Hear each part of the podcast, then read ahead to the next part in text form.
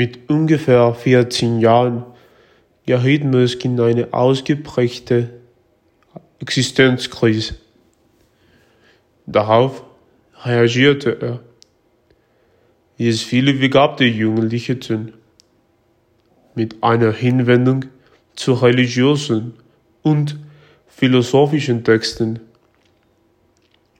Musk sah sich eine Handvoll Ideologien an und endete dann mehr oder weniger dort, von wo er gekommen war.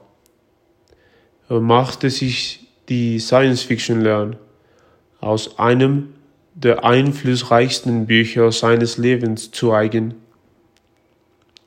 Aus Per Anhalter durch die Galaxies von Douglas Adams.